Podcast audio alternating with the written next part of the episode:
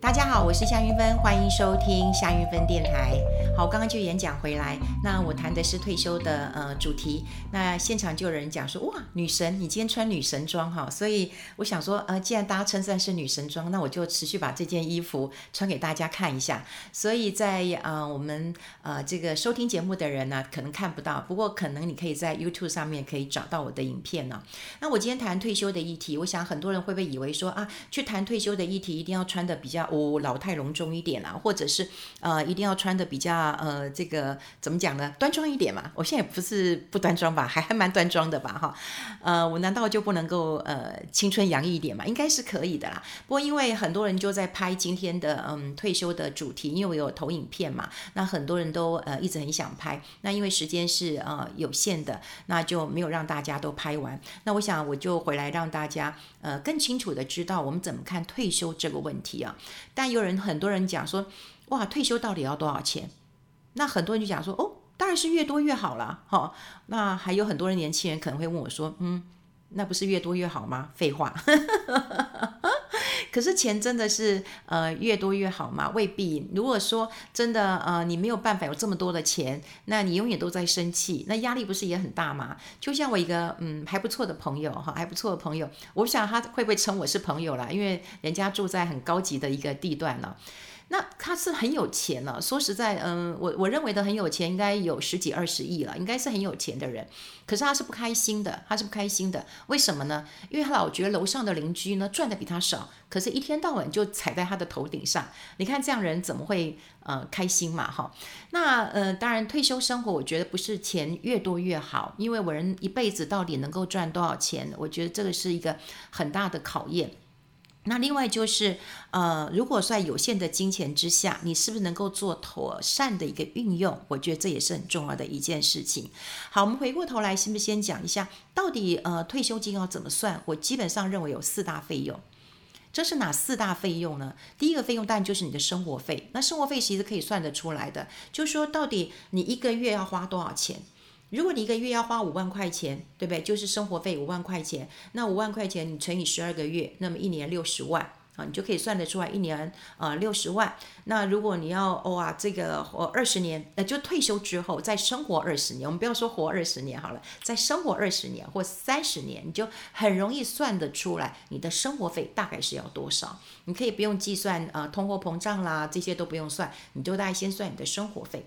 那第二个费用是什么呢？哇，很多人可能会轻忽的，就是你的医疗费用。其实我们都会觉得说，如果我不再工作，好，我比较减少我的收入之后，我慢慢进入退休生活或半退休的一个生活之后呢，呃，到底最大的一笔费用是什么？其实是医疗。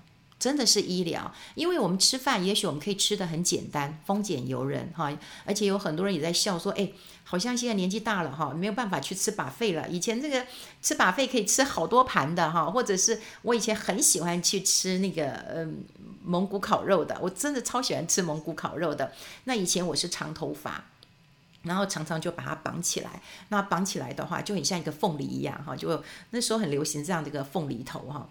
那我曾经还因为吃这个呃蒙古烤肉，害一个小孩被他妈妈骂，因为妈妈就讲了一句话说：“你看那个凤梨头，他已经来炒了三盘了，你到现在一盘都还没吃完啊！”所以我会觉得啊，我竟然也害到别人，要因为我非常喜欢吃啊、呃、蒙古烤肉。好。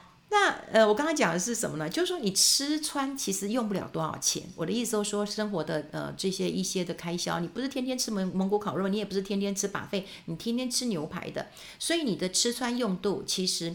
呃，并不多，你也没有呃这个呃锦衣玉食的哈，这个鱼翅鲍鱼也没有，所以吃穿用度其实是可以控制的，但医疗的费用也没有办法控制。那当然，台湾健保做的真的还不错，真的还不错，所以可以 cover 一部分。那另外，我也觉得在年轻的时候，大家先把医疗险做足了。这个医疗险当然包括癌症险，一定要做，因为现在癌症我认为是一个慢性病哈。呃，因为坦白讲，呃，我母亲自己呃也有得过癌症，但现在过得非常好。也就是说，你能够做一个有效的呃这个呃处理的话，我觉得是 OK 的。那像我公公呃过去也是癌症，也跟他抗战的非常非常的久，所以我想癌症是一个慢性病，那你癌症一定要保。另外就是家里有重大疾病的话，可以加入这个重大疾病。那这样子，万一在生病，万一不幸了哈，生病的时候，我想疾病险就可以把它呃补足在我们的医药这个部分了，住院啊医疗这个部分。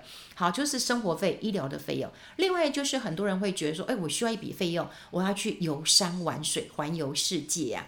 因为人打拼了一半呃大半辈子，就是希望我能够在下半辈子的时候好好犒赏自己一下，我觉得很好。所以休闲的费用你可以算算看，你一年的大旅行要花多少钱，小旅行要花多少钱，这也很容易算出来。那另外就一部分。就是安养照顾的钱，哇，这个很难算。下次我会找一个时间，好好跟大家聊聊安养院啊，然后这个住院啊，或者是说你要请这个呃日间呃你去日间照顾，或者是你要请专人照顾，这是需要花一大笔钱的哈。那你想想看，四大费用：生活费、医疗的费用、休闲旅游的费用，还有就是安养照顾的费用，就这四大费用哈。四大费用，当然有人讲说，哇，这四大费用好多啊。我常在想。啊，如果你要安养照顾的话，你大概也不用去玩了哈，所以你就可以变成三项了哈。好，大概就是这个四项。那这个四项让大家有个基本的概念哈，不要不要听别人讲说哦，我退休一定要一千万两千万，我要一亿两亿，你大概就可以知道有个有个谱。那另外在退休上，我觉得还有一个很重要的概念叫所得替代率。这个所得替代率呢，过去我们在媒体报章上面的报道都会说我们的所得替代率啊低一点没关系。比方说呢，我们可以坐捷呃坐公车不用钱，对不对？然后呢，你可以呃这个不用喝咖啡了，你也不用穿漂亮衣服了啊。老了大家都觉得不用穿漂亮衣服了，你自己以为。可是问问题是我们要过的生活是我们自己要过，并不是报纸来帮我过，杂志来帮我过，不是，是我自己要过。那我自己要过，我就要决定我自己的生活样貌啦。我为什么我的所得替代率只能够五十趴，只能够六十趴呢？我可不可以百分之百呢？什么叫百分之百？百分之百的意思就是说，我现在一个月的花费是五万，我到退休的时候，我的花费也会是五万块钱。那这样的一个做法就可以维持我现在退，呃，就是就是说，我现在要过什么生活，我退休之后也是过这样的生活。这是很重要的，这是很重要，所以所得替代率一定要想想看，你要过什么样的日子，而不是别人来告诉你到底要过什么样的日子。那另外呢，所得替代率既然有七成八成，好，或者说你要更高一点，那我们怎么准备呢？我希望大家准备的一个方式是怎样？我大家大家准备的方式是怎样？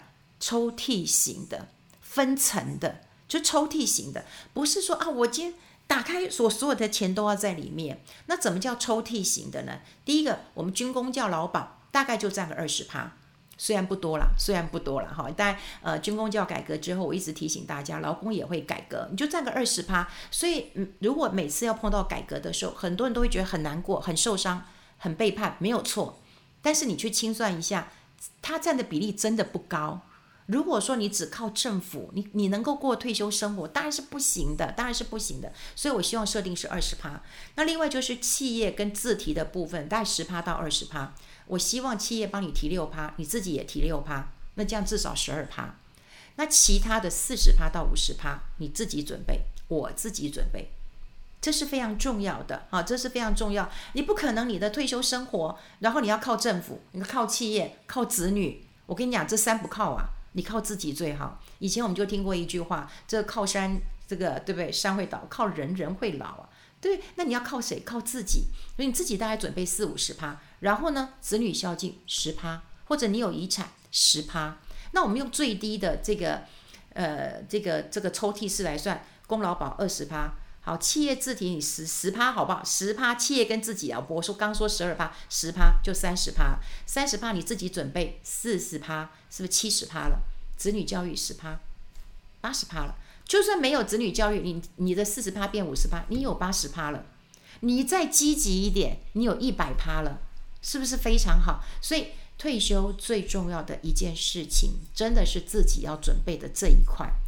好，那当然，另外呃也要提啊，但就台湾一直在进行这个呃老呃就年金的改革啦。那全世界都在进行年金的改革。那主要的原因，当然这几年不管是从呃泡沫哈、呃、这个 dot com 泡沫，然后到呃欧洲这个诸国的金融风暴，那美国哈也出现金融风暴，到今年的一个疫情啊，这个经济都在走这个呃下坡，然后政府的财政呢是真的糟透了哈，所以大家都要进行改革。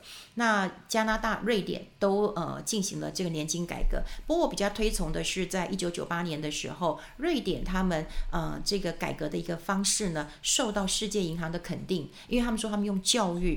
的方式，还有理财的素养，走出这种失落感。好，教育是很重要的，我们要看很多的书，然后听很多正确的知呃知识跟常识。还有就是投资的素养，我们之前有讲过，投资的素养不是你今天九点钟买一档股票，你十点钟一定要涨，没涨就是烂股票。你买一档基金，下个礼拜还不涨，也烂基金。你这就不是投资理财的素养，你怎么可能？其实希望它立刻涨，马上涨呢？你又不乐透，对不对？我们现在对于股票、对于基金的时间没有耐心，以后我们会讲这件事情。反而是我们对于乐透哈，真的是定期定额去买，这是错的哈，这是错的。所以我希望大家有正确的理财的素养，然后我们用教育慢慢走出这样的一个失落感。那另外就是。呃，当然，对于准备退休的人，我还是有几点建议。这也是我今天在演讲当中非常非常非常重要的一环，我一定要提醒大家。第一个就是绝对不要碰你不懂的商品，因为今天现场有人问我说，可不可以投资数位货币呀？我说数位货币应该是央行发行的吧？对，我们现在有听过，就是说，哎，日本要发了，中国要发了，台湾也在准备，这央行准备的吧？这你要投资，你要怎么投资？我不懂它的数位货币是什么。好，那是不是就是他讲的是呃以太币啦或比特币啊？这个我不懂。好，那你不懂东西你就不要去投资啊。好，这个走大道赚大钱，你走这个旁门左道，也许你可以赚到钱，但也许会把你的本给蚀了，这是很糟糕的一件事情。所以你永远都不要碰这个你不懂的商品，真的不要碰，不要碰。台湾投资的商品已经这么多了，你为什么要去搞一些？其他的这个旁门左道，然后等到发生事情的时候，你还求助我们。你在台湾买商品，你真的碰到什么问题了？我台湾保护得很好，还还有金融什么评议中心，还可以帮你这个救救急的。对，你如果说，哎，你今天骗我了，我我还可以去去去告你的。所以你看，你绝对不要碰你不熟的商品。有人都说外国的月亮比较圆，如果对，那你要清楚一下。还有很多人去买这国外的保单，说比较便宜。我说好，那你英文好一点。因为买这种保单，国外的保单，呃，死了拿钱最简单。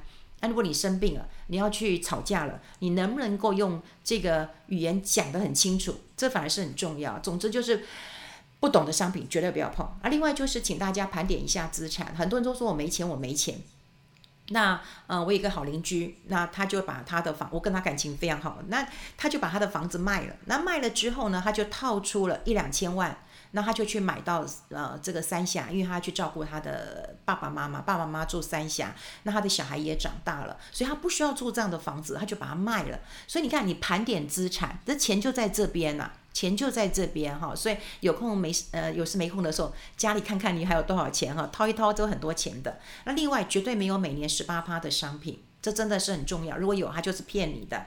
还有呢，就是要提醒大家，在我们有年纪的时候，我们持盈保泰就好了，千万不要去相信别人说哪里好赚，哪里好赚，因为你很容易被骗。钱多哈，你的朋友多，朋友多年上来之后，你被骗的几率就会很高了。